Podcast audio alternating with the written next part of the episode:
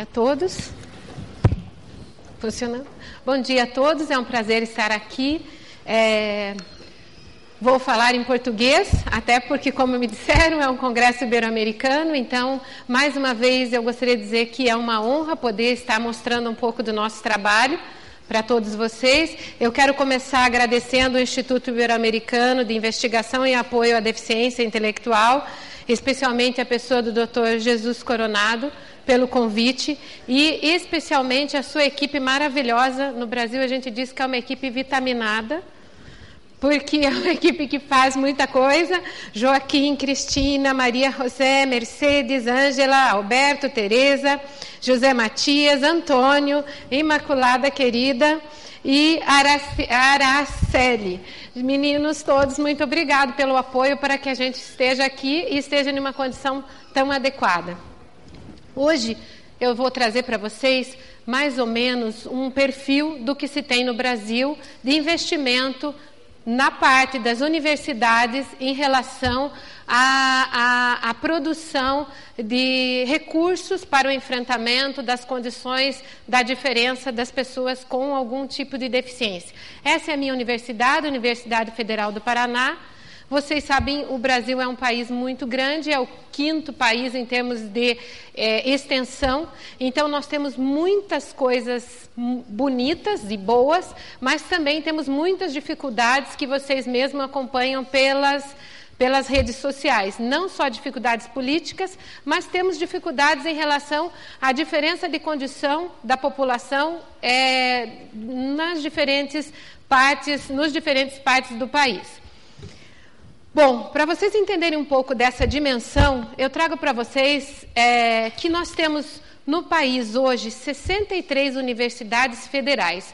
O que significa uma universidade federal? Significa que essas universidades são mantidas totalmente pelo governo, ou seja, nós é, não temos nenhum custo para a população.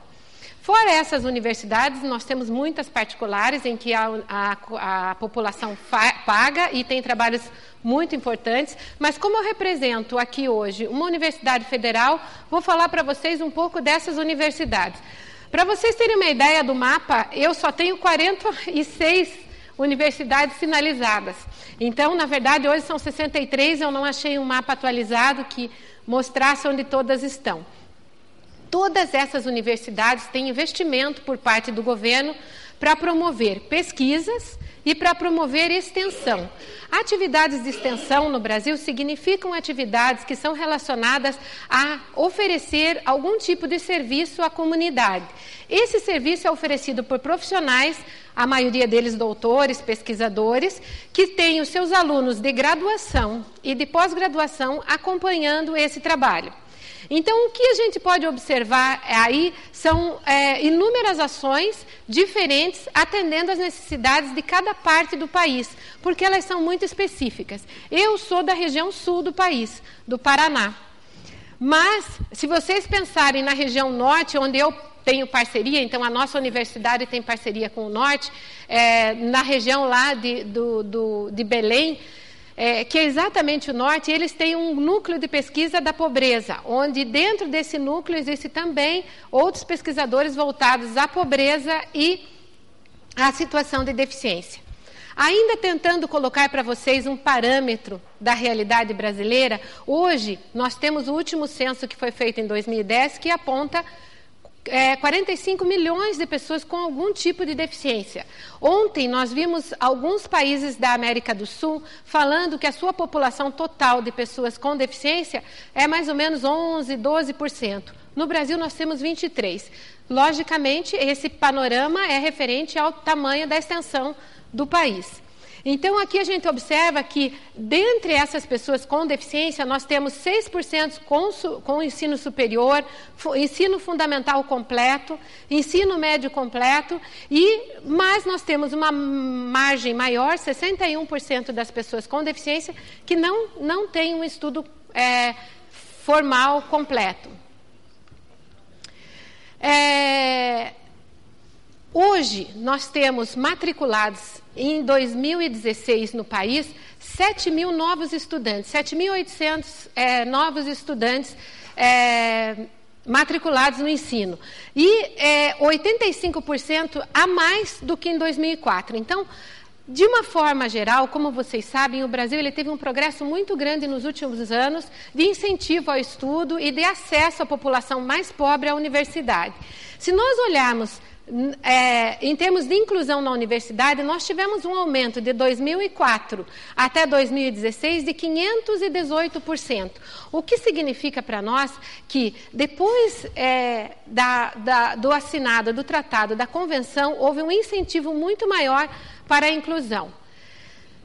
Dentre todas essas universidades, eu vou mostrar para vocês rapidamente um recorte da minha universidade. Porque Primeiro, ela é a mais antiga do país. Então, ela hoje não é a maior e talvez não mais a mais importante, mas Curitiba é um polo extremamente culto e extremamente crítico, tanto em investimento de pesquisa quanto em investimento é, das questões políticas e sociais. Essa escadaria da universidade que vocês estão observando ali, hoje é o maior polo político de movimentos. Todas as ações que vocês viram na televisão em relação à, à crítica à corrupção partiram desta praça. Então, essa universidade no Brasil, ela representa hoje um movimento em busca de uma justiça. Uma justiça que seja, é, que continue atendendo a diferença, mas que não haja tanta corrupção.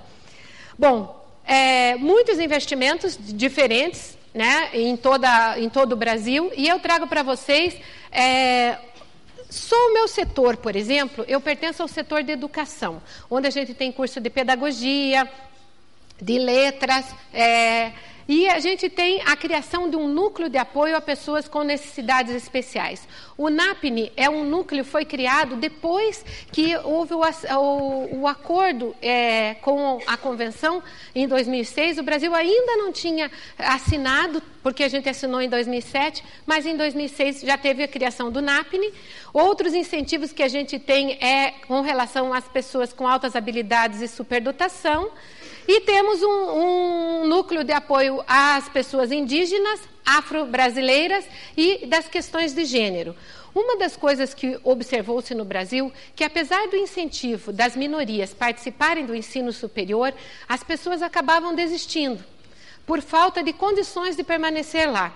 Então, quando a gente fala em políticas afirmativas, são políticas que o governo é, propôs como incentivo para que as pessoas que conquistaram um espaço, principalmente no ensino superior, pudessem estar lá em condições adequadas e permanecer com o sucesso do desenvolvimento.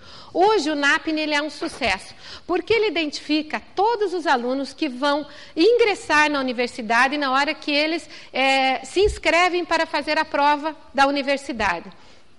Imediatamente após eles localizarem, eles vão atrás tentar descobrir que tipo de adequação da prova para entrada na universidade esse aluno precisa. E, na medida do possível, vão fazer as adaptações. Hoje, a gente considera todas as pessoas para nós com algum tipo de alteração motora, cognitiva, visual, é, auditiva, é, de comportamento atípico. Então, a gente também tem na universidade inclusão de pessoas com, com transtorno do espectro autistas, síndromes de, variadas e é, superdotação. Em 2016, para a gente entender quem está estudando hoje na universidade com alguma condição especial. A gente tem 8% com perda visual, ou seja, são cegos. É, 17% a gente tem outros casos que seriam pessoas com deficiência intelectual leve. Surdez, 59% e perda auditiva, 12%.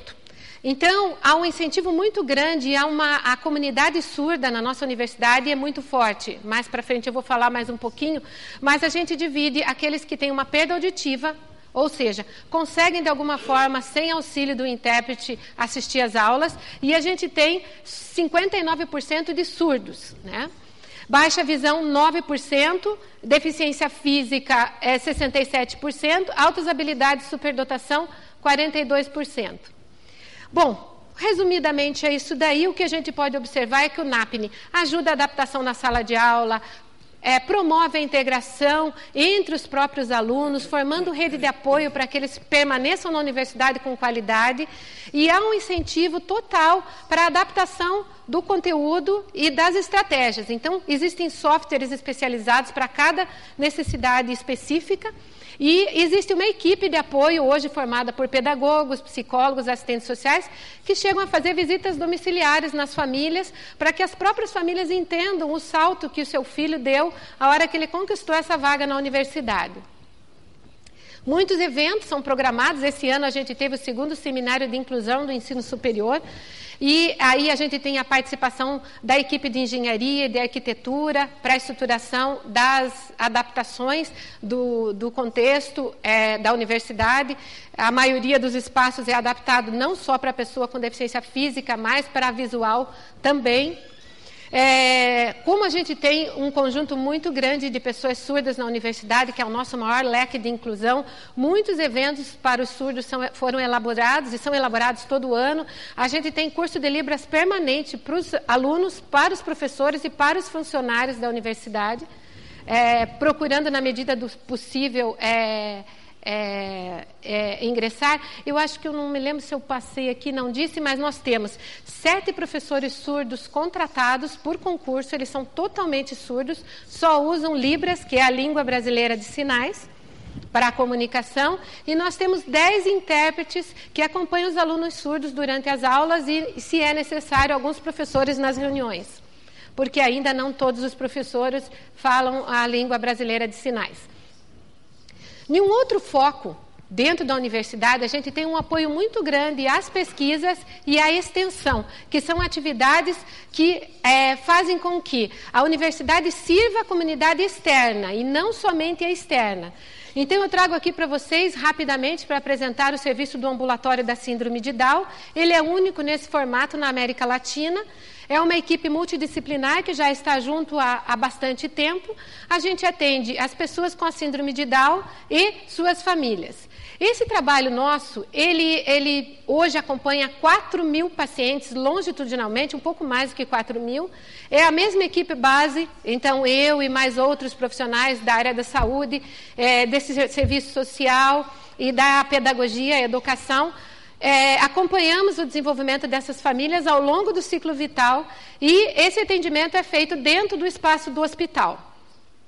Mais ou menos a gente atende uma média de 18 pacientes por dia, procurando ouvir a sua necessidade e, a partir dessa equipe que está toda completa no espaço, tentar de alguma forma dar alguma resposta efetiva para as necessidades identificadas em relação à pessoa e à família. A gente não atende só a cidade de Curitiba, hoje o nosso trabalho envolve também é, é, a região metropolitana, a equipe hoje é composta por vários profissionais. Essa é uma equipe básica é, que a gente tem, mas se a gente precisar, temos outros médicos é, a, que podemos acionar do, do hospital e, e, ter todo tipo de atendimento necessário. A população que usa esse hospital é uma população extremamente carente, porque esse é um serviço totalmente pago pelo governo. E no Brasil, é, esse serviço exige muita paciência, porque eles precisam ficar numa fila, é, não é assim fácil de conseguir a consulta. Aqui vocês têm uma foto básica da equipe, da nossa sala de espera. É, só para vocês terem uma noção. Então, é, o foco dessa, desse trabalho é entender que, na hora que estamos formando novos alunos de graduação, de pós-graduação, em diferentes áreas, não importa se educação, se saúde, temos que preparar para receber essa família, entendendo as suas necessidades e os seus objetivos que precisam ser alcançados. O diferencial principal dessa equipe e o que a gente tenta passar para os alunos que chegam é, dos cursos de pedagogia, de medicina, de serviço social, é a sensibilidade é, na transmissão do diagnóstico e de acompanhamento ao longo do ciclo vital. Outra área da universidade, também dentro do setor de educação, é o que investe em pesquisa. Então, aqui a gente tem um núcleo de pós-graduação em, em, pesquisa. Nós temos é, um laboratório que é esse que atualmente eu coordeno, que chama LabBB, onde a maioria das pesquisas estão vinculadas à criança menor. Antigamente era só de 0 a 3, hoje a gente está trabalhando com uma faixa etária um pouquinho maior. Esse ambulatório, ui, desculpe, tem um conjunto de, de pesquisas muito grande, aqui mostrei algumas, para vocês entenderem. Não, a ideia é só vocês verem que tem bastante coisa. É, o LabBB hoje e o Pra Criança e a própria Universidade Federal tem convênio com alguns outros espaços. Aqui vocês conseguem ver a Universidade de Múrcia, a, a Universidade de Melbourne, na, na Austrália, o Instituto Ibero-Americano, que eu já citei, a Universidade de Évora, onde eu estive há pouco. Então, isso favorece com que a gente fortifique os laços internacionais e as pesquisas possam sair de alguma forma mais adequadas. Trago aqui para vocês rapidamente a minha pesquisa atual. Então, é uma pesquisa para vocês imaginarem longitudinal, ela vai até 2019. Ela tem três eixos diferentes: a criança, a família e a escola. No eixo da criança é o espaço onde eu estou realizando a pesquisa do meu pós-doutorado e por isso estou por um tempo afastada do Brasil, investigando fora. Mas eu tenho outros dois mestrandos orientados por mim que pesquisam a família, que é o Wesley Correia, e um eixo da escola, que é a mestranda Rafaele Cobre. Então, esse conjunto de dados vai fornecer uma visão da pessoa com alguma necessidade especiais em diferentes âmbitos, ou seja, uma visão bio, bioecológica desse desenvolvimento, envolvendo os microsistemas a que essa criança faz parte. Né? A, a, nossa criança, especialmente a criança minha, é a criança do ambulatório e a escola e a família. Muitas demandas dos pais é, surgiram a partir do espaço do ambulatório. E aí eu criei já há um tempo, já acho que 2014, o, o Pra Criança, que é esse programa de atenção à criança com risco estabelecido. A ideia é criar um espaço onde os pais possam falar, os profissionais possam falar, haja visita às escolas, atendimento a pais, palestras, intervenção e tudo mais. Acabou meu tempo? É, então, aqui a gente tem os objetivos gerais. Deixa eu mostrar aqui umas fotos. Essa é a equipe que eu trabalho hoje. Hoje, essa equipe minha é totalmente voluntária. Eu só tenho uma aluna que tem bolsa, que é uma aluna afrodescendente, porque o incentivo do governo é mais para os alunos que têm é, ação afirmativa. Então, nesses espaços, vêm os pais, e podem falar sobre o que pensam e a gente tenta achar alternativas juntos. E a gente tem um espaço que os professores das escolas em que essas crianças pertencem vêm e também podem conversar. Então, aqui a gente tem um conjunto de ações e atividades, na medida do possível, é, é muito procurado. É, não vou passar o vídeo, eu trouxe um vídeo curtinho, mas a gente não, não, não dá tempo. Né? Fizemos 32 rodas esse ano, Tivemos 113 profissionais diferentes que frequentaram as rodas, 81 famílias e 27 escolas. A gente tem sonhos, não parou aí, porque o que a gente faz ainda é pouco. E a gente sonha em conseguir uma parceria, um financiamento, para poder é, criar um centro de apoio que atenda todas as faixas etárias. Hoje a gente tem bastante dificuldade de ações em relação ao adolescente e o adulto, é, depois que terminam a escolaridade, como vocês viram é, nas realidades de Portugal, é, ontem apresentada, nós temos bastante coisa semelhante. Então, esse é o nosso sonho, de ter ainda um sonho, um, um um espaço melhor. Eu encerro com essa imagem e trago para vocês é, uma imagem de movimento, porque eu acredito que não exista uma possibilidade de, de progresso sem parceria, sem entendimento da diferença, sem respeito ao pensamento das famílias, sem respeito ao pensamento da pessoa com necessidades especiais. E é a isso que a gente estuda, é a isso que a gente trabalha, é nisso que a gente acredita. Muito obrigada.